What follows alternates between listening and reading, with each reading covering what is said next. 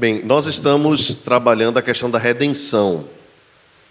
Então, a pergunta de número 25 do nosso do Catecismo Nova Cidade, ela vai dar continuidade a esse assunto e confesso para os irmãos que quando é, estava estudando, preparando para trazer para os irmãos a exposição do Catecismo, eu fiquei mais uma vez maravilhado com a capacidade que os editores tiveram de colocar as reflexões devidas, porque é, essa temática do perdão dos pecados, ela é extremamente, extremamente relevante para o nosso, para a nossa edificação e consolo. Porque a pergunta diz assim: a morte de Cristo significa que todos os pecados podem ser perdoados? A resposta é: vamos ler todos juntos? Sim, como a morte de Cristo na cruz pagou plenamente a penalidade por nossos pecados, Deus graciosamente imputa a nós a justiça de Cristo como se fosse nossa e não mais se lembra de nossos pecados. Meus irmãos, que consolo tem esse texto do Catecismo Nova Cidade. A, a base bíblica é, usada é 2 Coríntios, capítulo 5, verso 21, que diz assim: vamos ler juntos também? Aquele que não conheceu pecado, ele o fez pecado por nós, para que nele fôssemos feitos justiça de Deus.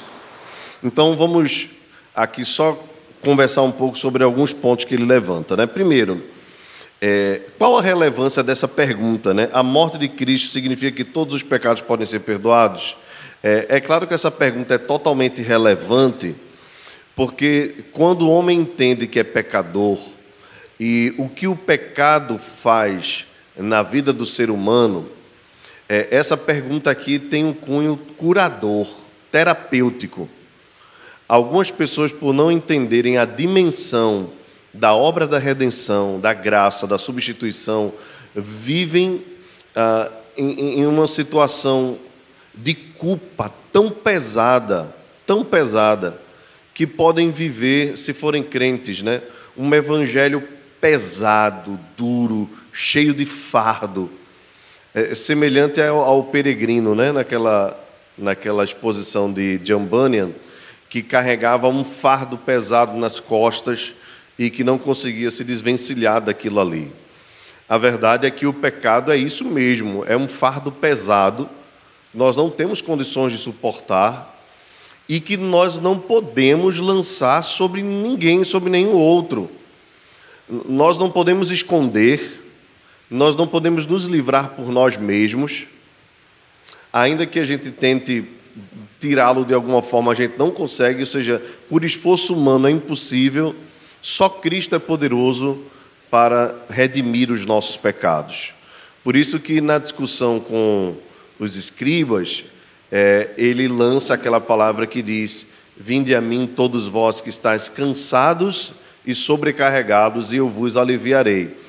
Ali não são é, cansados e carregados dos problemas da vida, se você observar o contexto, né? embora a gente use muito esse texto nesse aspecto, né?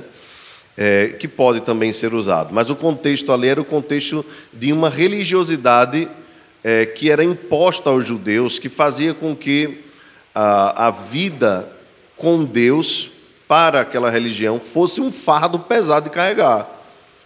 E Jesus está dizendo exatamente o contrário: o meu jugo é suave e o meu fardo é leve. Em outras palavras, ser cristão, me seguir, é a aventura mais deliciosa da vida. Porque, embora seja uma vida de renúncia, uma vida de perdas em muitos aspectos, nós temos alguém que é capaz de suportar os nossos fardos, de carregar o nosso peso.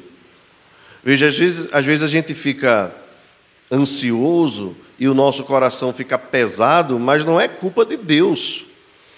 Porque o próprio Senhor disse: lançando sobre Deus toda ansiedade, porque Ele tem cuidado de vós. Então, o fardo da ansiedade, do medo, da insegurança, às vezes nós carregamos, não é porque nós não temos um Deus que, que não esteja disposto a nos ajudar, é que na verdade nós às vezes queremos caminhar com os nossos próprios pesos. Então, algumas pessoas olhando para as suas vidas, inclusive mesmo depois de cristãs, não compreendendo o tamanho da graça de Deus, vivem a vida ah, como se alguém ainda tivesse lhes apontando e acabam tendo um senso de culpa terrível, terrível. Ah, às vezes, num, numa situação mais pesada né, nesse aspecto, é, essas pessoas começam a ferir outras. Eu já lidei com casos de pessoas que, por conta de não se perdoarem pelo que fizeram, decepcionar pai e mãe, decepcionar amigos, esposa, ou viverem uma vida desregrada, começam, veja, isso já é um, um, uma questão doentia, né? Precisa ser tratada com, com todo cuidado. E, e eu diria para os irmãos, a base aí do cuidado é teológico. Porque se a pessoa conhecer a graça de Deus, ela não vai viver dessa forma. Eu conheci gente que, por conta de, disso, achava que tinha que ser rejeitada. Então acabava que ficava provocando as pessoas próximas para que as pessoas a rejeitassem e ela então pudesse é, meio que voltar a, a, uma vida ruim, a uma vida pesada. Veja que a questão da, da espiritual é quando nós estamos afastados de Deus, o pecado pode ocasionar problemas que se confundem até com questões psicológicas. Então aí essa pessoa vai procurar um psicólogo e via de regra o psicólogo vai dizer assim: "Ah, não ligue para nada, e não sei o que e tudo mais". Mas não é. A, a mente humana vai ficar sempre lembrando do que aquela pessoa fez de errado. Sempre, sempre acusando. Nós não conseguimos apagar da memória tudo que nós fizemos de errado. O único local onde nós podemos derramar toda a nossa culpa e não apenas termos um sentimento de perdão, mas uma certeza de perdão é em Jesus Cristo. Nele sim. Por isso nós estamos aqui e somos aqui vários ex muitas coisas. Alguns dos irmãos aqui já viveram a vida desregrada quanto à sexualidade, alguns já viveram a vida desregrada quanto à, à, bebida, é, aos maus tratos dentro de casa. Alguns irmãos eram extremamente ignorantes, é, outros eram voltados à mentira. Né? E a gente, geralmente, quando pensa nos ex, a gente sempre pensa em coisa extraordinária, né? Alguém que usava isso ou usava aquilo. Eu estou falando simplesmente do que nós praticávamos quando éramos filhos da ira.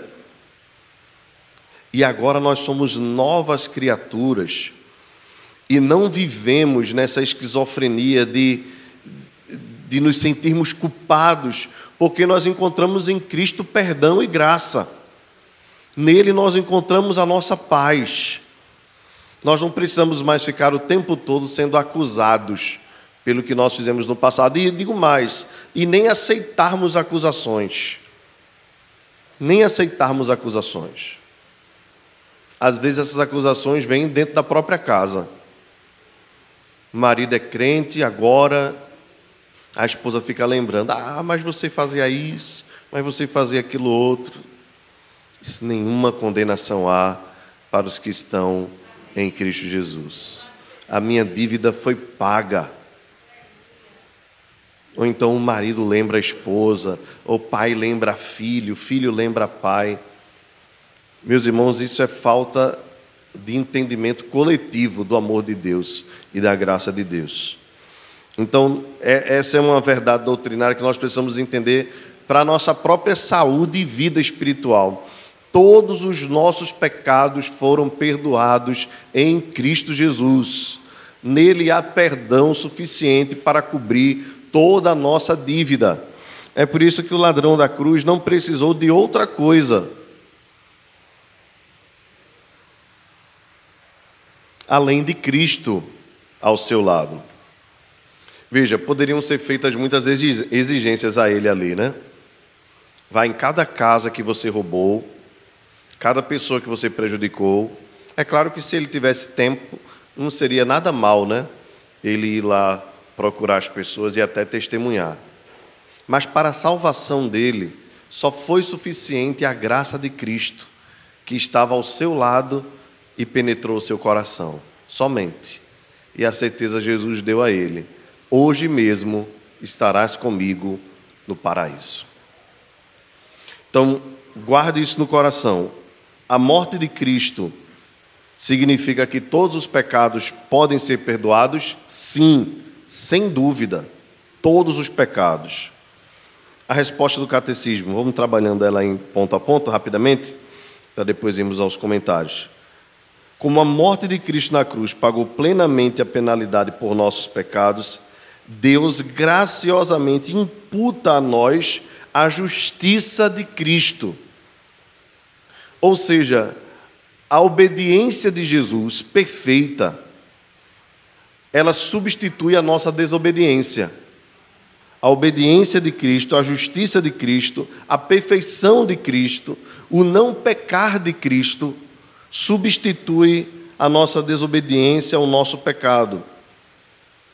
Então imputa a nós a justiça de Cristo como se fosse nossa e não se lembra mais dos nossos pecados. Eu já citei para os irmãos aqui essa expressão, né, de Deus não lembrar mais dos nossos pecados. É, precisamos entender bem isso aqui. Não é que a memória de Deus se apaga. É que quando Deus olha para nós e vê a nossa culpa, Ele vê, primeiramente, o sangue de Cristo que nos purifica de todo pecado. A morte de Cristo que nos garante a vida eterna. Então, é a imputação da justiça de Cristo que faz com que Deus olhe para nós e nos veja como santos aquela canção que nós cantamos aqui é, expressa bem isso, né? Maravilhoso amor. Vamos, vamos então, só aprofundando mais um pouco ao, ao comentário é, do pastor puritano Richard Sabes, que diz assim: Embora um pecado fosse bastante para trazer condenação, o dom gratuito da graça em Cristo é sobre muitas ofensas para justificação. Vejam só, irmãos, é um ponto interessante, né? Uma vida de obediência do dom gratuito de Deus foi suficiente para perdoar muitos pecados, os pecados de todos os eleitos. É, sobre essa questão dos eleitos, nós vamos ver um pouquinho mais na frente. Temos uma base segura para isso, pois a justiça de Cristo é a justiça de Deus e assim Deus a glorificará de modo que permaneça bem para aqueles que pela fé aplicam-na contra seus pecados a cada dia, até que cessemos de viver e de pecar. Com esse fim, o Filho de Deus foi feito voluntariamente pecado para nos libertar. Se todos os nossos pecados colocados sobre Cristo não tiraram o amor de Deus em relação a Ele, poderiam tirar o amor de Deus em relação a nós quando pelo sangue de Cristo nossas almas são purificadas, ó misericórdia de todas as misericórdias, que Ele garantiu tornar-nos seu, de modo que os anjos no céu se maravilhem com o fato do Filho não somente assumir nossa natureza e condição miserável, como também tomar para si nosso pecado. E fez isso para que pudéssemos, por intermédio dele, ter a audácia de estar com Deus. E agora está no céu nos representando até voltar para nos levar para o lar com Ele e nos apresentar ao Pai como seu para sempre. Amém. É, outra palavra aqui que merece o nosso compartilhamento, né? A misericórdia revelada de Deus é, em Cristo Jesus satisfez a justiça de Deus. Foi uma justiça operada, importante lembrar isso, né? Richard Sabes lembra, é, operada de maneira voluntária. Cristo foi obediente, ao mesmo tempo foi voluntário. Ele foi fiel à sua missão de entregar-nos, entregar-se por nós a Deus.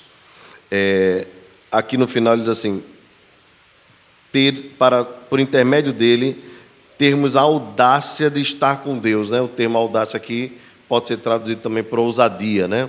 A ideia de nós podermos agora entrar na presença de Deus, coisa que nós não poderíamos fazer. É, quem poderia, você lembra que a Bíblia diz isso? Quem pode estar com Deus e viver? Porque Deus é santo, é fogo consumidor. A Bíblia diz: terrível coisa é cair na mão do Deus vivo. Então, diante da santidade de Deus, da glória de Deus, nós podemos entrar na Sua presença. Se você lembrar um pouquinho do que acontecia com, os, com o povo de Israel no Antigo Testamento, é, você vai perceber o quanto nós somos privilegiados e o quanto Cristo abriu o caminho para chegarmos à presença de Deus. Veja, o povo para adorar a Deus tinha que ir para um lugar, como nós estamos estudando nos cânticos de romagem. É, o povo poderia entrar no, naquele lugar até um certo é, é, local, apenas o sumo sacerdote entraria no Santo dos Santos. Esse sumo sacerdote só entraria uma vez por ano tendo sido purificado, estando colocado nele as roupas adequadas, um cinto com sinos. Ele precisava ser da tribo de Levi, e mais especificamente descendente de Arão. Então veja todo o protocolo que, que a antiga aliança colocou para exemplificar para nós o quanto Deus é santo e o quanto não é fácil estar na presença dele. Porque qualquer erro poderia custar a vida do adorador, por conta da santidade de Deus, da glória de Deus. Então, por exemplo, alguém que entrasse indevidamente no templo, uma mulher no seu período de impureza, ou alguém com alguma impureza na pele, né, é, que lembrasse o pecado, poderia ser fulminado com aquela, com aquela atitude. É, fosse alguém de maneira inadequada que entrasse na presença de Deus sem cumprir os requisitos, como eu já citei para os irmãos o caso de usar, né, que tocou na arca da aliança quando esta ia cair, poderia ser fulminado. Então, tudo aquilo foi para exemplificar o quanto Deus é santo e, e o quanto cumprir a sua vontade não é fácil. Então, quem foi que cumpriu toda a vontade de Deus, inclusive exemplificada nas leis cerimoniais? Foi Jesus Cristo. Ele foi o Cordeiro perfeito, por isso ele entra no Santo dos Santos. Ele foi sacerdote perfeito, porque entrou no Santo dos Santos, sendo ele o sumo sacerdote, né? Como diz a Escritura, o sumo sacerdote perfeito. Ele entra no Santo dos Santos sem fazer purificação pelos seus pecados como eu falei anteriormente, se um sumo sacerdote fizesse isso, ele seria fulminado. Por que Jesus não foi fulminado pela, pela glória de Deus? Porque ele é um sumo sacerdote perfeito. A sua vida de obediência lhe deu capacidade, condição dele estar na presença de Deus e viver. Então ele cumpre todo o requisito para que nós possamos agora, sem mais é, nenhuma, vamos dizer assim, nenhum cerimonialismo, nenhum ritual, além do ritual que já foi operado na cruz do Calvário, entrarmos na presença de Deus. Por isso eu queria que você guardasse essa frase aqui, ó. Ter a audácia de estar com Deus. Para o autor dos Hebreus, quando ele usa esse termo ter a ousadia, você deve lembrar que ele era judeu, que ele conhecia toda a cerimônia judaica e que agora na cabeça dele está chegando um novo modo de entrar na presença de Deus. Você sabe muito bem o quanto nós somos apegados às tradições, né? Então, se de repente alguém aqui foi católico a vida toda, algumas coisas que acontecem na, na igreja protestante lhe escandalizam, não é? Então, por isso que há uns anos atrás, há uns 20 anos, o pastor Augusto Nicodemos escreveu um, um artigo chamado assim, A Alma Católica dos Evangélicos Brasileiros. Aí você dá uma olhada lá, porque a transição é, é, é complexa, né? Então, algumas pessoas ainda carregam alguma coisa do, do romanismo, mesmo nas igrejas protestantes. Agora veja, um judeu, um judeu, judeu, israelita, ele era muito mais apegado às suas tradições religiosas do que qualquer romanista. E agora aquele homem que era totalmente apegado à tradição recebe uma nova revelação. A nova revelação diz que ele não precisa mais de sacerdote, que todo homem crente, toda mulher crente é um sacerdote, que não precisa mais de vestes assim assim, que não precisa mais daquela ou dessa restrição. Agora a única coisa que ele precisa é reconhecer que o sangue de Jesus, o corpo de Cristo, cortou o véu de cima para baixo e agora ele pode entrar com ousadia no Santo dos Santos. Entrar com ousadia é entrar sem nenhuma espécie de, de peso religioso, ritual. Só precisa de Jesus. Para nós, hoje, é, é, é, muito fácil de entender, né? porque nós não fomos apegados às tradições do israelita clássico. Então, nós não entendemos bem na prática, né, o que significa isso, entrar com ousadia. A gente já baixa a cabeça e começa a falar com Deus. Né? E, de fato, Jesus nos garantiu isso pelo seu corpo. Mas é por isso que a gente precisa conhecer a antiga aliança, né? para a gente dar valor à nova aliança. Se a antiga aliança é, colocava um monte de restrições, né? de repente, se você tivesse agora, né, você mulher, no seu período menstrual, não poderia estar aqui. Se você não fosse judeu, você não poderia estar aqui. Você entraria só até um determinado espaço. Se tivesse com um problema de pele, não poderia estar aqui. E quando viesse de casa, quando chegasse aqui, tinha que tomar um banho de purificação. Olha, a coisa era tão pesada que eu imagino que boa parte do, do, de nós não suportaria uma religião como aquela. Aí agora o autor nos diz assim: apenas faça o seguinte: ao invés de lavar o seu corpo por fora, lave o coração. Ao invés de matar um animal, faça confissão dos seus pecados. Por isso, o autor dos Hebreus diz assim: tendo purificado o corpo de coração de todo pecado, com um sincero coração, entremos com ousadia na presença do Senhor pelo vivo e novo caminho que ele nos concedeu, isto é, pela sua própria carne, pelo véu. Alistair Begg diz assim: Há alguns anos, quando fui diagnosticado com um câncer, minha grande preocupação era que o cirurgião conseguisse retirar tudo. Realmente, eu não me interessava em uma cura apenas parcial. Quando pensamos em Jesus carregando os nossos pecados, o mistério e a maravilha do Evangelho consiste em que ele trata de todos os nossos pecados. O que era absolutamente perfeito morreu no lugar dos pecadores, identificando-se conosco em nossa culpa e tornando-se sujeito à punição que nós sofreríamos. Veja, irmãos, mais uma vez, nós precisamos lembrar disso, estudamos semana passada. Jesus se identifica conosco porque, sendo Deus, se tornou homem. Então, ele conhece as nossas fraquezas, pois ele é o sumo sacerdote é, compassivo que foi tentado como nós em todas as coisas, mas sem pecado. Então, então ele se identifica, perdão, ele se identifica com a nossa fraqueza. Quando Paulo escreve aos Coríntios, diz que Deus não contava seus pecados contra eles. A razão para isso é que estavam contando é, contando-os contra ele.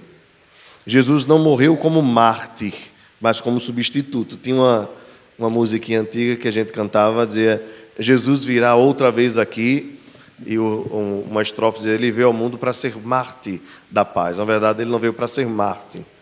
Né? O mártir é aquele que morre por uma causa, né? simplesmente. Jesus foi aquele que morreu pelos nossos, ele é o nosso substituto ele não é o mártir, ele é o príncipe da paz. Ele veio para morrer, não por uma causa sua em si, mas pelas nossas causas. O convite do Evangelho é dado a todos, mas a segurança do perdão é dada apenas aos que estão em Cristo, cujos pecados foram contados para Ele. Então, meus irmãos, é, porque eu disse no início e repito agora, que esse ponto 25 do Catecismo Nova Cidade é para nós consolador, porque você não deve, em nome de Jesus, carregar sobre você qualquer peso de pecado, qualquer sentimento de culpa. A, única culpa que você deve carregar é sobre os pecados que você não pediu perdão a Deus. Porque por meio da confissão sincera, não há pecado dos eleitos, dos crentes, que Deus não possa perdoar. Não há restrição. Desde os pecados mais graves, como aquele do apóstolo Paulo, que consentiu na morte de Estevão, né? a ideia ali de consentir é mais do que saber o que estava acontecendo. Né? Paulo tinha poder para livrar Estevão da morte, na verdade, Paulo foi é, um assassino feroz da igreja do Senhor. E Paulo, embora carregasse a história do que ele cometeu sobre si, ele não carregava a culpa. Ele tinha certeza do perdão e da graça de Deus. Então, seja algo gravíssimo que você cometeu, ou seja algo simples que você não deve colocar para debaixo do tapete, coloque diante de Deus sempre todos os seus pecados, pois nele há perdão suficiente para nos lavar e nos purificar de toda injustiça. Não carregue sobre você um peso que você não pode carregar, o fardo pesado. Lance sobre Jesus, pois nele há a graça suficiente. Vamos fazer juntos a oração. Convido você a ficar de pé. Vamos lá? Pai que perdoa quando estamos cobertos pela justiça de Cristo. Tu não te lembras mais dos nossos pecados Tu os colocaste tão longe quanto o leste é do oeste. Ajuda-nos a não duvidar de teu perdão, de tua misericórdia ou de teu amor, mas nos aproximar com ousadia como filhos amados. Amém.